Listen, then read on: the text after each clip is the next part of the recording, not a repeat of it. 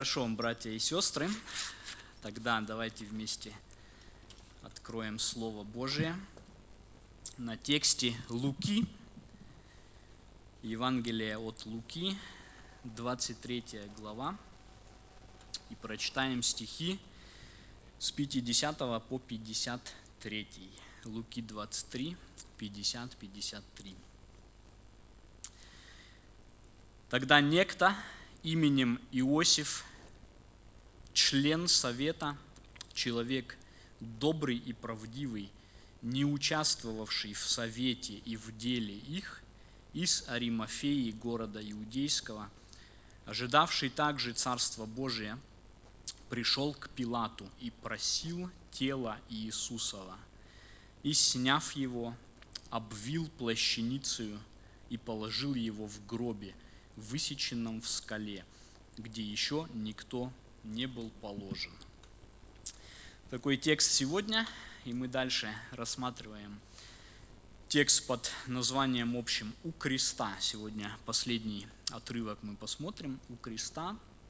И здесь изображена сцена, кто интересуется искусством, он знает очень хорошо, очень много живописцев эту самую сцену изображали на своих полотнах, например, Петер Пауль Рубенс, Рембрандт, Рафаэль, Джото из немецких, Ханс Меминг, Василий Петров из русских, да, я тут выписывал, ну, можно очень, кто картины знает хорошо, да, вот эта самая сцена, снятие с креста, оно называется, да, и вот в этой сцене снятие Иисуса с креста сыграет важную роль такую человек, которого все четыре евангелиста поименно называют, но он как бы вот здесь выходит на сцену, если так сказать, потом скрывается, и больше мы не знаем ничего о нем, но вот он важный. Да? Давайте вот на этого Иосифа у креста сегодня взглянем.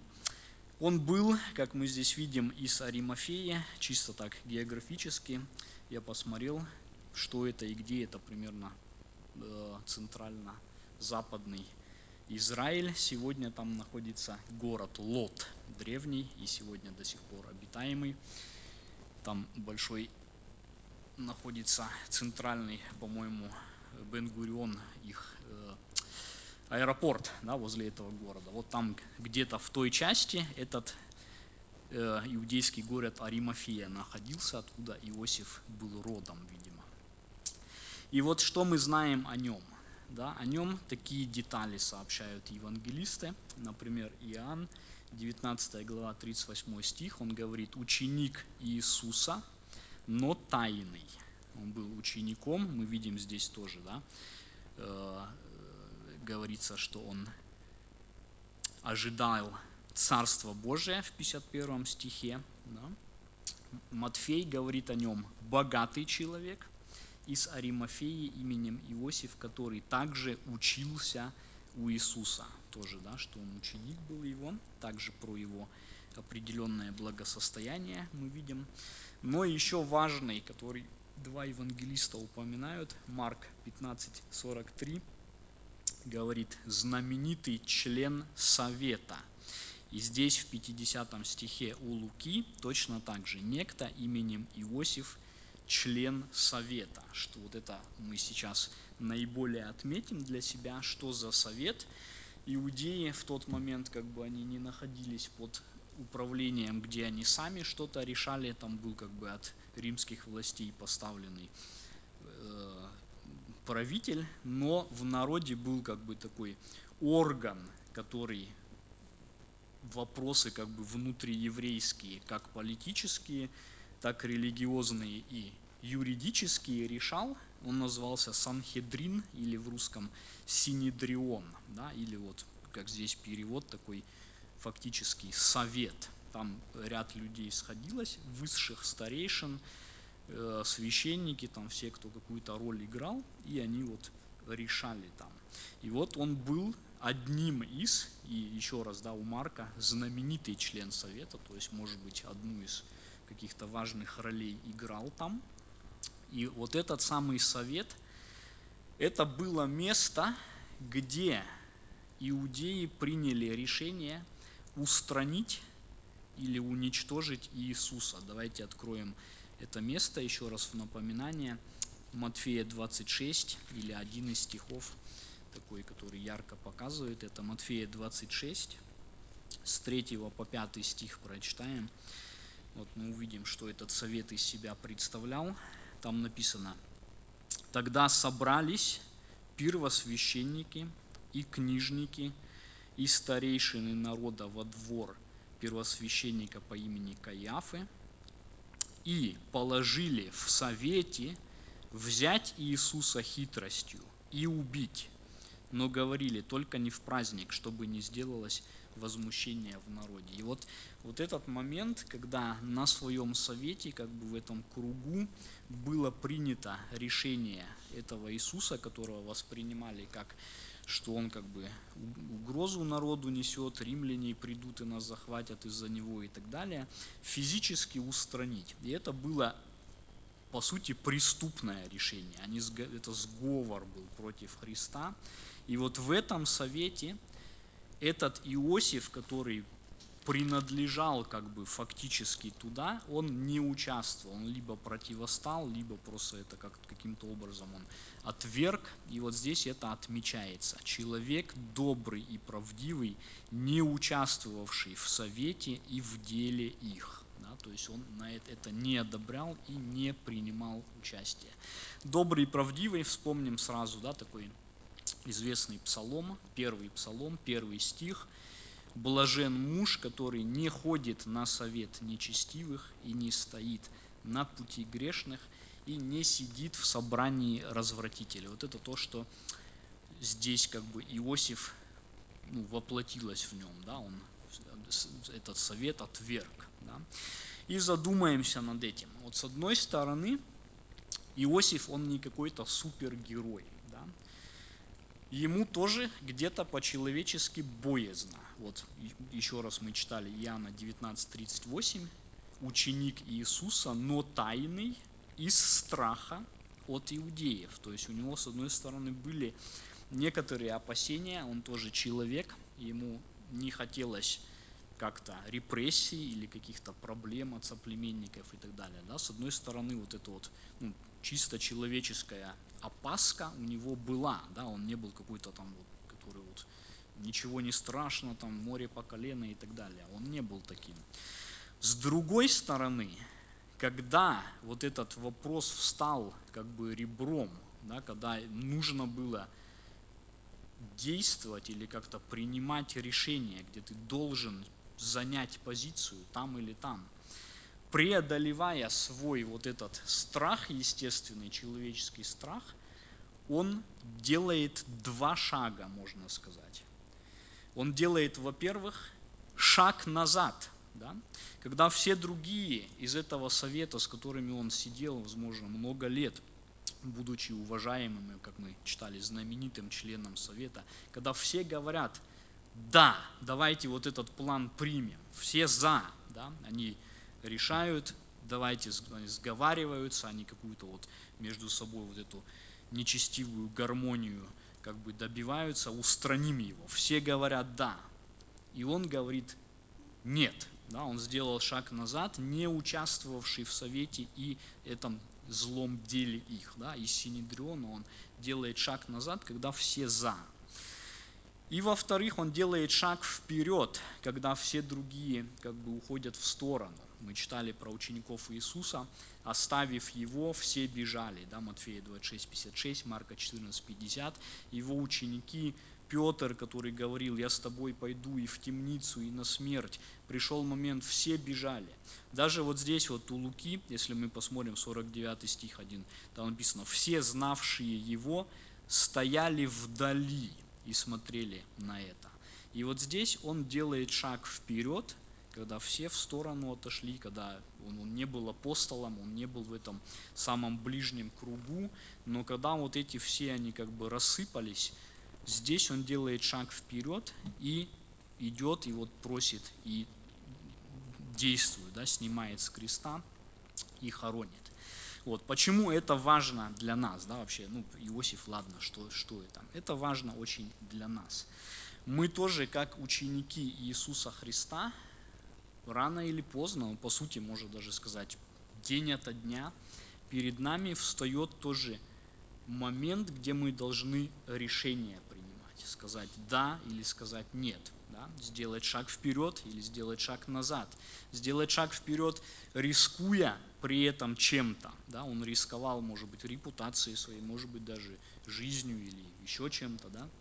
Сделать шаг вперед, рискуя чем-то ради Спасителя. Или же не делать, да? раствориться в толпе, очень удобно, никто не видит, как бы ну, там Синедрион, там, не из двух, не из трех человек, можно было как бы сказать, ну, я как все, да, я там среди других, а что я буду, да, быть как все, не лезть никуда, не вылезать никуда, и при этом как бы не рисковать, сохранить какую-то вот безопасность, комфорт, не вылазить, не высовываться и так далее.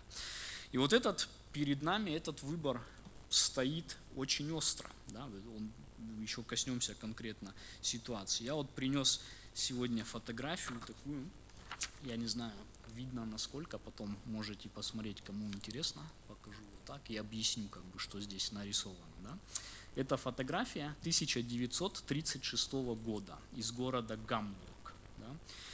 Она изображает верфь Блом и Фос, это верфь, верфь, где строились корабли, и как раз один из новопостроенных кораблей спускали на воду. И приехал туда, 1936 год, можно сказать, пик популярности Адольфа Гитлера, так называемого фюрера немецкого. Вот он посещал эту верфь, и эта фотография, она намного-намного больше, это просто ее увеличенный отрывок здесь.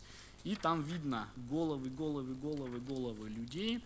Все они в этот вот, когда спускали э, этот корабль на воду, и он говорил там речь, и вот как бы был момент, когда все, и все, у всех у них, если смотреть, правая рука поднята, да, так называемый Deutscher Gruß, да, они Хайль кричали приветствовали фюрера. И вот здесь в середине, на самом деле он как бы в этой толпе, его нужно еще разглядеть, это специально э, выделился и, и нашли. Стоит один человек, один из всех них, который стоит, потом можете посмотреть вот так вот, скрестив руки, и он не поднимает эту, да.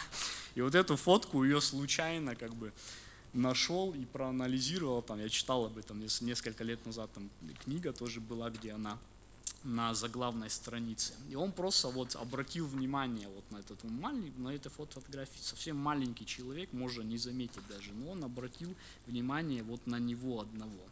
И они постарались выяснить, кто это. И оказалось, в Гамбурге есть э, евангельская церковь Arche Gemeinde. Там пастор Вольфганг Вегерт его зовут. Кто смотрит Bibel TV, он там бывает, или раньше он там проповедовал, известный довольно там проводится тоже ежегодная Evangelium Einundzwanzig конференция реформаторская. И это его папа Густав, он тоже верующий был, и он вот это вот именно с христианской точки зрения, вот этот весь культ личности и вот это вот он отвергал.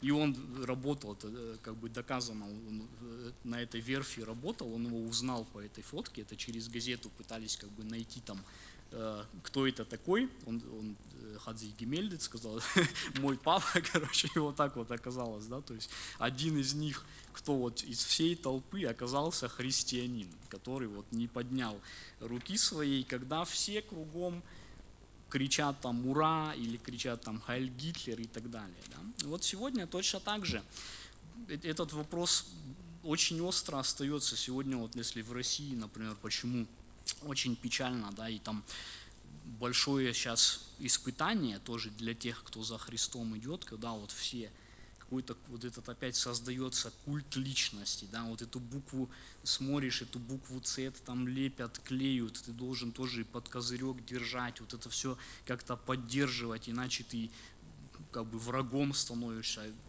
правильные слова произносить там и так далее. Это большое испытание тоже, да, чтобы сохранить ну, чистую совесть, чтобы сказать где-то, я не участвую в этом. Да?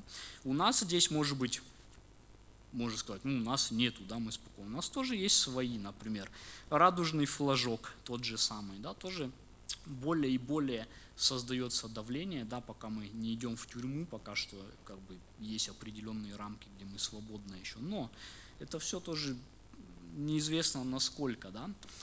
Или красный флаг там с серпом и молотом, или еще что-то, когда все все вот это, все пионеры, все там в Гитлер-Югенд, все там еще в какой-то, все в какой-то партии там и так далее. Вот это давление и создается и на христианина тоже ему нужно сказать, я за или я против. Да, и вот там важно сделать шаг назад, да, сказать, например, я не участвую в этом культе, да, у меня это не мой фюрер, да, да. Почему так много именно в христианской среде, например, Гитлера отвергали? Потому что им было противно вот это, когда человека превозносят, как будто он какой-то там спаситель всего, да, не именно вот с этого, не, не, даже не с политической стороны, а именно с христианской они отвергали, потому что их совесть была у Христа, да, он, он ее, он, она ему принадлежала, да. Сказать сегодня, например, я не участвую в разврате, я не участвую, когда, например, вот мы молились, да, когда э, э, поездка, весь класс скажет, ну давайте все то-то, то-то сделаем, там, давайте все там выпьем, давайте пойдем туда-то, давайте еще что-то сказать. Нет, да, я не, не буду участвовать в воровстве, не буду участвовать в зле, я не буду там похабные разговоры вести какие-то, я не буду оккультизмом заниматься или там колдовством, я не сяду за рюмочку вашу, я не буду там то-то и то-то делать. Сказать нет и отступить, да, и у, просто когда все идут за, уйти, как вот этот Иосиф здесь ушел, да, не участвовал в совете и деле их.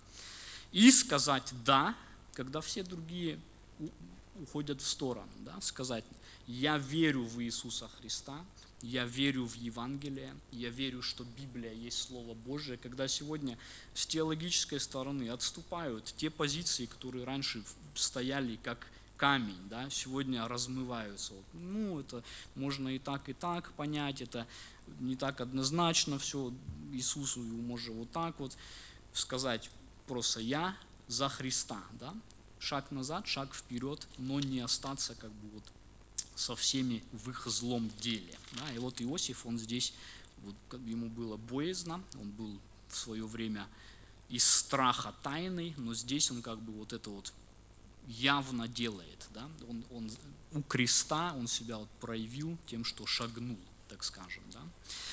Вот. Во-вторых, что мы здесь видим?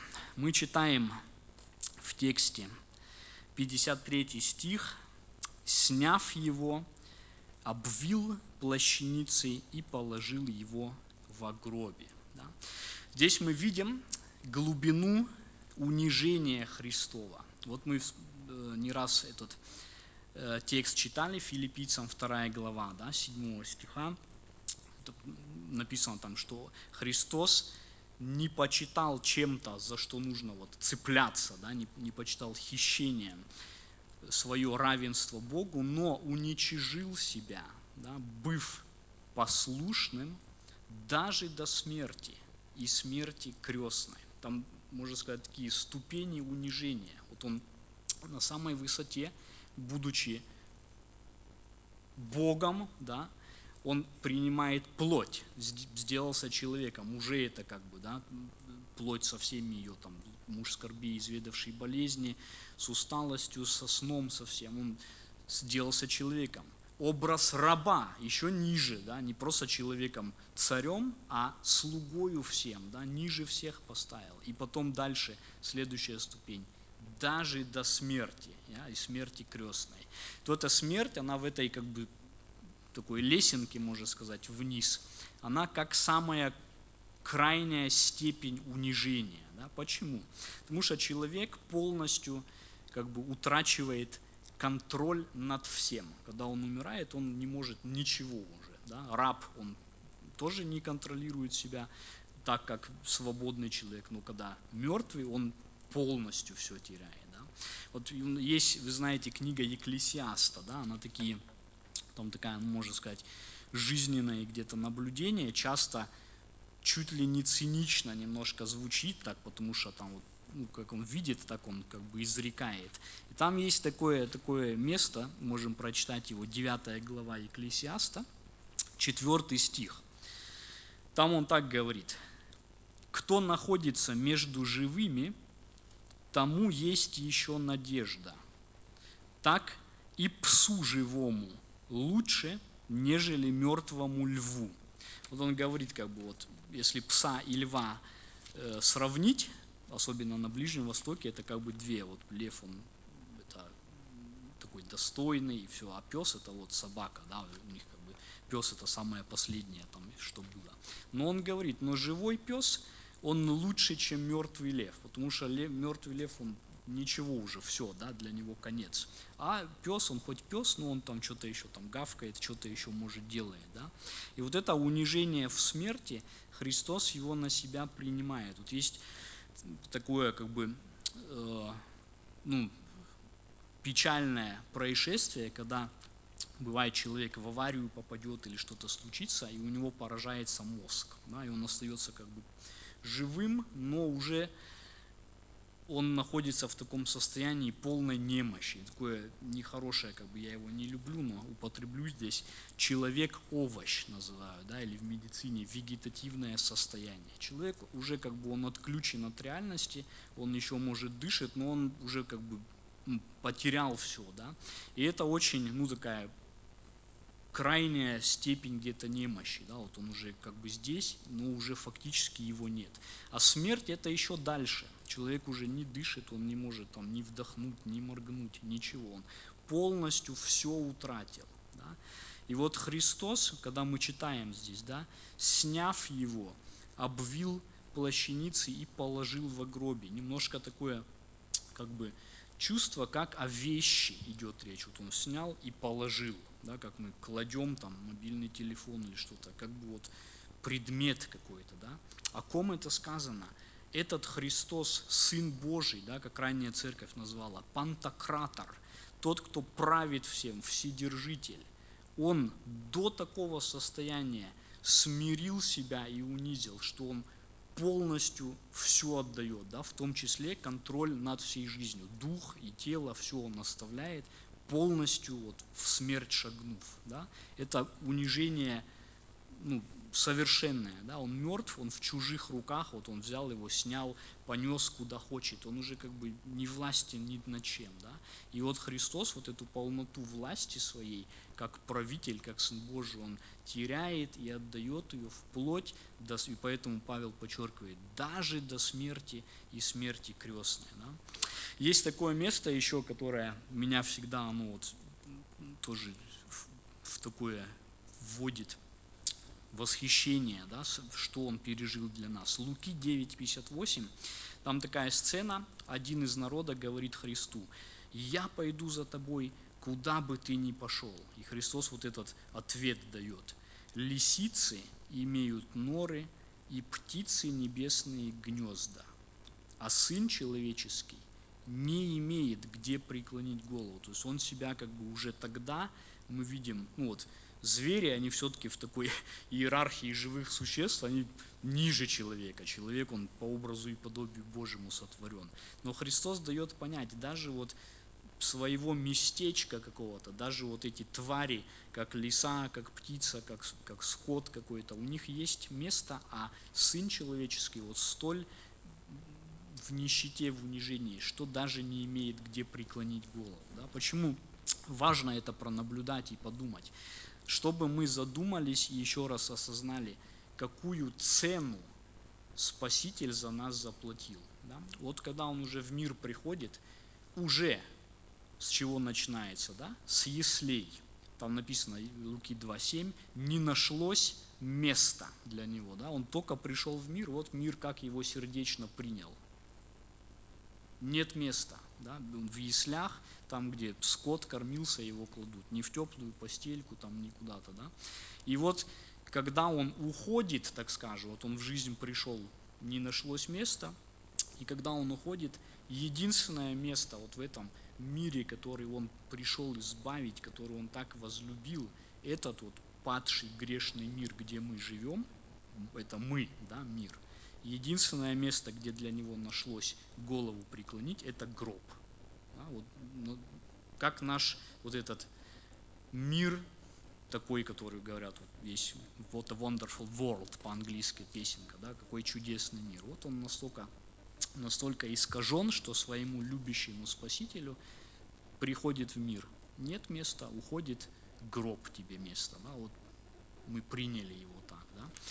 И вот когда мы это осмысливаем, то насколько наша благодарность к Нему должна быть за Его вот это вот терпение, за Его вот это смирение, за Его страдания, которые Он принял на себя, вот с самого начала пришел в мир в унижении и ушел из мира в унижении, и посреди него был в образе раба, да, все это он принял, чтобы вот это спасение совершилось, да, ради нас, как раз таки нас, которые все потеряли, которые из рая были изгнаны из-за греха своего, вот чтобы нас вернуть к Богу, Он вот это все на себя принимает, быв послушен даже до смерти и смерти крестной. Вот. И третье, что мы хотим отметить здесь, Иосиф, делая вот это дело, сняв его, обвив его, он делает или оказывает Христу, можно сказать, последнюю ну, такой труд любви, если так выразиться. Да? И здесь мы видим три элемента таких, если мы отметим. Во-первых, он просит за него. Стих 52 пришел к Пилату и просил. Да? Он просит за Христа. Во-вторых, он покрывает его ногое тело. 53 стих, сняв его, обвил плащаницей. Почему? Потому что мы читали, да, солдаты делили его одежды, он был полностью обнажен и изранен, и вот это его тело распято он снимает и покрывает его наготу. И третье, что он делает, положил в гробе, он дает ему место в гробе. Да, согласно, кстати, Матфея 27, 60, 60 стих, там написано, он положил его в своем новом гробе. То есть это он как бы для себя заранее приготовил, и вот тоже такой интересный момент здесь, да. Вот эти три вещи делает Иосиф. Это, с одной стороны, это был шаг вперед, это было дело, которое другие не сделали, но оно столь тоже немощно, да, вот это вот покрывало, это вот этот саван, да, это мертвое покрытие, ну, не, не очень как бы такое, как сказать, радостная вещь. Место в гробе, да, он дал ему, но как бы не хотелось бы в таком месте оказаться и так далее. Да. Он просил у Пилата, этого диктатора. Вот это Иосиф сделал для Христа. Но если мы себя спросим вот так, а что Христос сделал для Иосифа, да, то мы отметим, что очень интересно и удивительно, что Христос тоже нечто сделал. Да, через свою вот эту в унижении крестную смерть на кресте, через воскресение Христос тоже нечто сделал, только уже не немощное, а славное для Иосифа и для нас, да, для ученика своего Иосифа и для нас, если мы ученики его также. Вот Христос, Он три вещи тоже сделал. Вот мы видим, Иосиф вошел просить, да, он вошел к диктатору просить. Мы про Пилата вот говорили как раз в одну из последних пятниц. Э, он как бы Христа да, предал, на, на, будучи зная, что по зависти и так далее, все равно как бы его предал, не был хорошим человеком, вот он идет к этому диктатору и просит. Что сделал Христос за нас? Он вошел в небеса, Евреям 4.14, да, первосвященник, прошедший небеса, и просит за нас, как милостивый первосвященник пред Отцом.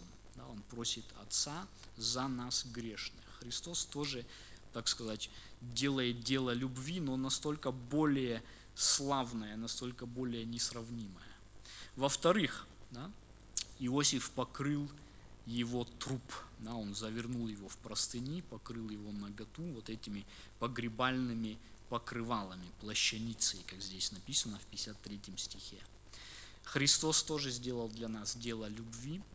Он покрыл нашу наготу греховную, нашу вот эту, где мы провинились пред Богом, когда Адам и Ева, помните, да, после грехопадения, они говорят, я услышал твой голос и скрылся, ибо я наг, да, я, человек не мог пред Богом уже устоять из-за своей наготы, его совесть повреждена была, он потерял свое положение пред Богом. Христос праведностью своей нас покрывает. Откровение 19 глава, 8 стих. О церкви, о невесте написано, и дано ей было облечься в весон чистый и светлый, и это есть праведность святых. Да, Христос нас облег. Есть такая история, я не помню, рассказывал ее или нет, мне она очень была утешительной и такой, ну, я ее с удовольствием прочитал. Был такой в Германии как бы служитель Йохан Петер Дидерихс его звали. И один раз он в дождь, он шел, это в западной Германии, там Рур река есть такая. И он, ему надо было переправляться на ту сторону. И там в то время там такая э, паром ездил, да, феры. Там был человек, который его на такой типа лодке перевозил. Он ему крикнул «Холь über!» Кто хотел переправляться, он ему кричал как бы переправляюсь. И вот он весь мокрый, замерзший, и вот он в этой лодке сидит, и тот там гребет, его перевозит. А Дидрихс этот сидит, и ему такие мысли приходят. Вот придет час мой когда-то, когда мне нужно будет, вот как этот на пароме меня везет через реку, так мне надо будет как бы из этой жизни уходить, и потом смерть, как паромщик, меня перенесет как бы в тот мир. Как я тогда предстану пред Богом? И вот все мысли приходят, и совесть человеку ему нашептывает, да, вот там и там, сколько всего ты наломал дров, сколько и наделал. И вот он сидит такой, как бы, за, ну, опечалился, закручинился, и вдруг ему такой, ему показалось, как голос с неба ему говорит, «Sei unbesorgt, ich gebe dir meines Sohnes Kleider». Да? «Не беспокойся, я тебе дам одежды сына моего. А это был вот этот, ему, ему как бы как голос Божий ему сказал, а это вот этот паромщик, который его перевозил, он думал, он замерз, потому что он мокрый, а у него там были как бы сухие. И он пожалел его, и он говорит, не беспокойся, я тебе дам одежды сына моего. Вот этот Дидрис как раз это описывается в одной из книг, когда он был в таком вот смущении, когда ну, ощущал свою недостаточность пред Богом, да, и кручинился, и вдруг вот ему вот это напоминание прям посреди, таким, через банальную такую ситуацию, ему такое принесло как бы утешение, с, в одежды сына твоего я одену, да, вот твои грехи, они кричат, да, нагота твоя очевидна, но не бойся, я тебя одел в одежды сына. Есть гимн такой по-немецки «Christi Blut und Gerechtigkeit», das ist mein Schmuck und Ehrenkleid, да, Христа праведность э, и кровь – это моя украшение и праздничная одежда. Да, вот здесь Иосиф, он закутал в одежды, как труп клали, а Христос, Он сделал для Иосифа и для меня, если я верую, намного больше. Да? Он мне дает одежды правды своей. И последнее, вот, что Иосиф сделал, он дал ему пристанище. Да, мы говорили об этом, преклонить голову в холодном гробу. А Христос сказал ученикам своим, помните на последней вечере, да, в доме Отца моего обителей много. И Христос для тех, кто в Него верует, Он обитель приготовил. Ему дали обитель в гробе, вот сюда вот, сняли, положили, привалили камнем. А Христос ранами своими, смертью и воскресением своим, Он нам приобрел лучшую обитель. Да? Мы знаем, куда мы идем, когда вот этот мир, вот он, кто-то думает конец, и потом все, кто-то как раз чем ближе пододвигается, там вдруг бывшие разные атеисты и критики, они вдруг ощущают, что что-то есть еще. Да? Много историй есть, где вот на человека, так скажем, дыхание смерти дохнет, и ну, вдруг он чувствует, что зря я смеялся, да, а куда он не знает. И вот тот, кто со Христом, у него обитель есть. Христос вот ценой гроба своего, куда его положили, он приготовил блаженную обитель для каждого, кто просто вот положится на него, вас зовет к нему, скажет, верую, что ты Сын Божий, спаси и меня, грешника. Да? И об этом мы хотим вот во второй части молиться, как мы делаем, чтобы эти обители, которые Христос приготовил для нас на небесах, наполнились сполна, да, чтобы, как мы читаем, где Иоанн видел, и не было счету народу из всех языков, колен и племен, чтобы в эти обители и мы сами дошли, и родные наши дошли, и еще много-много с нами туда дошли, и небеса наполнились. Давайте об этом будем вместе молиться сейчас. Разделимся, как мы обычно делаем, и воззовем к Богу.